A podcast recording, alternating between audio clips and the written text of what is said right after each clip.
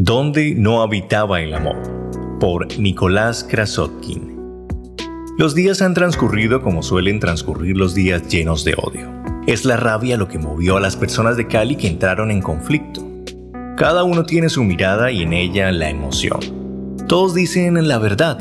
El caos ha consumido con su manera primitiva la ciudad y aún no nos acostumbramos a vivir de modo extraño. Siento decir que se ha malbaratado la energía vital He leído a muchos que citan a la historia diciendo que ninguna revolución se ha hecho desde la paz. Es falso. Han olvidado a Gandhi. Y aun si no existiera esa historia, han olvidado lo que queda después de la guerra. Pueden dar vueltas a los libros viejos y se quedarán con el dolor durante horas. Hablan de los privilegios y la comodidad, es cierto, pero no debería ser el resentimiento el que ondule en los corazones jóvenes. Los de arriba, los del medio, los de abajo una sociedad creada bajo la desigualdad.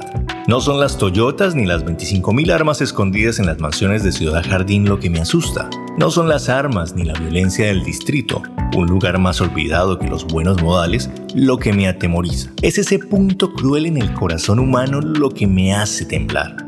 No desconozco el sentimiento de frustración y de injusticia que se mueve al imaginar que algunos duermen después de darse un baño caliente, comer lo que desean y en una cama suave y quizá con tres almohadas y cobijas, mientras otros lo hacen en el suelo mojado. Duele ver ciudadanos enfrentados entre sí. Duelen los muertos, todos. Duele ver la falta de amor y es precisamente eso, la carencia, lo que nos ha hecho parte de una sociedad tan injusta como la nuestra. Nadie está amando esta patria. No se puede amar mientras se mata. No se puede amar desde el odio, así sea una polaridad. El crepúsculo se ha teñido de rojo. Vuestra madre tierra nos habla.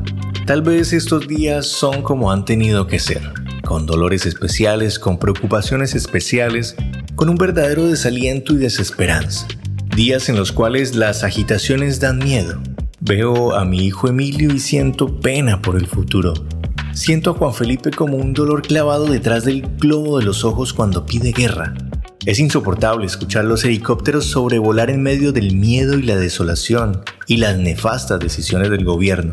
Es alarmante ver lo enferma que está una sociedad que pide sangre y fuego.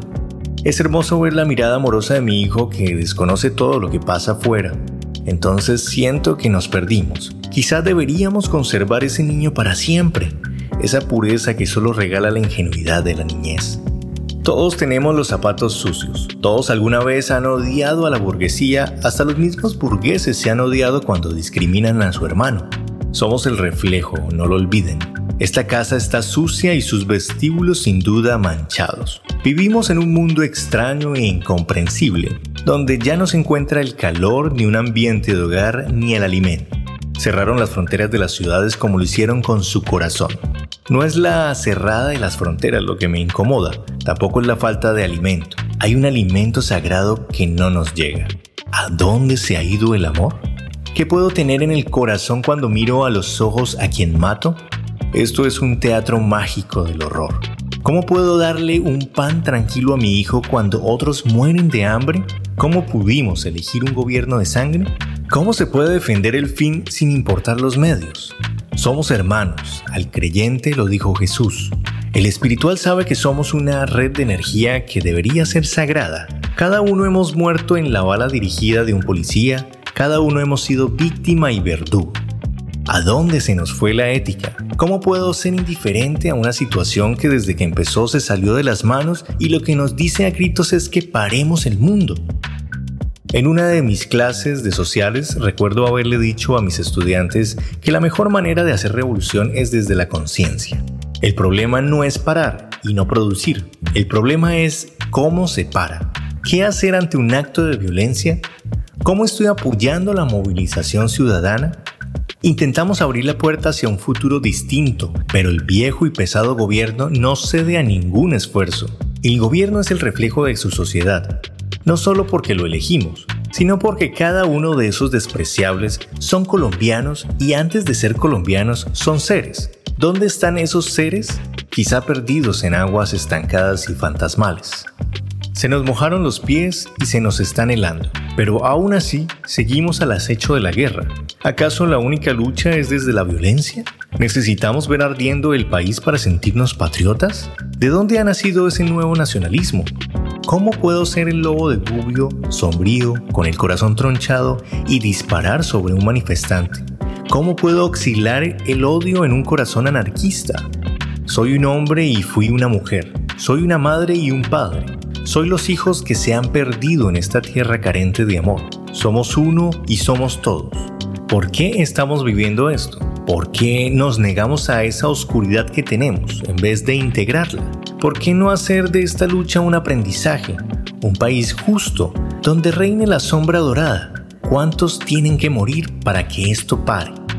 ¿Estamos dispuestos a dormir un año entero o a despertar con intensos temblores? ¿Por qué hacerlo diferente? La respuesta es la siguiente. Por los niños. En efecto, merecen un futuro diferente. La energía vital no debe descansar en modo alguno. Las cualidades de los ciudadanos extraordinarios, que estoy seguro que son numerosos, deben salir a flote. Comprenderlo todo. Quizá así veríamos salir de los bolsillos las figuras de la vida. Quizá se detenga la sonrisa terrible y cambie su significado. La atmósfera de esta tierra debe purificarse. Los seres humanos deben reconocerse mutuamente, sin máscaras engañosas. Deben mirarse fijamente a los ojos. Si pudiéramos dejar de vernos en el otro y ver al otro, si pudiéramos ver a Dios en los ojos de los humanos. Alguien sabio dijo que la espiritualidad en una persona se refleja en cómo se relaciona con los demás. Debemos llegar ahí, donde este penoso camino parece apuntar. ¿Cómo miraremos? Quizá con asombro. Dejaríamos este zigzag sin ruta. Sonreiremos a esto que somos, tal vez animándonos y reconociendo que la mejor revolución está por venir está en el corazón. El propósito es empezar otra vez el juego. Tal vez aprendamos a jugar mejor el juego de las figuras. Alguna vez aprenderemos a reír. Vamos, tus hijos están esperando. Emilio me está esperando.